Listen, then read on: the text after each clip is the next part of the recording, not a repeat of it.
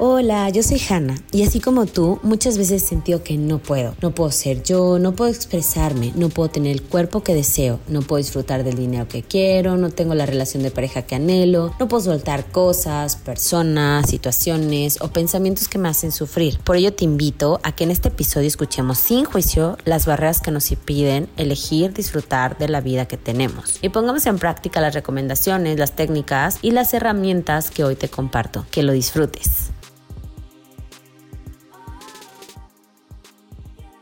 Hola, en la toma de conciencia del día de hoy, rodéate de personas que sumen, es invitarte a que elijas de manera consciente con quién te rodeas, a quién dedicas tu tiempo, con quién compartes. Se dice que somos la suma de las cinco personas con las que más te rodeas. También la invitación es a que, además de que tomes conciencia, puedas elegir. ¿Qué eliges?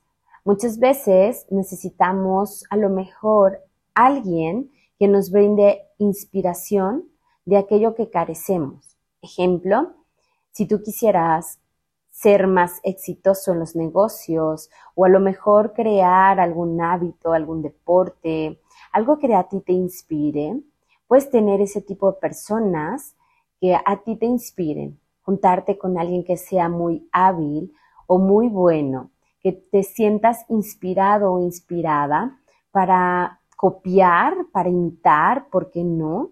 Aquellos hábitos y aquellas formas que ellos desarrollan y que a ti te gustarían tener. Puedes elegir también rodearte de personas bondadosas, alegres. ¿Qué es lo que a ti te gusta? ¿Qué te gustaría vivir? Puede ser no nada más que sea algo aspiracional, también te gusta mucho compartir con alguien que te da tierra, que te brinda la simplicidad, que te conecta a lo mejor con tu infancia, qué sé yo.